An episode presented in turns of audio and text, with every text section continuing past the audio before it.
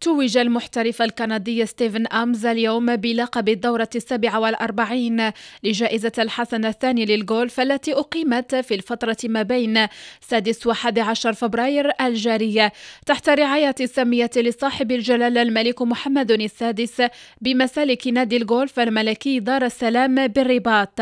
وأحرز أمز لقب هذا الحدث العالمي بعد تصدره الترتيب العام النهائي بمجموع 210 ضربات أي تسع ضربات تحت المعدل. وتوجه بالشكر للمغرب على حسن الضيافة والتنظيم والوسائل التي تم توفيرها لإنجاح هذا الدوري الدولي.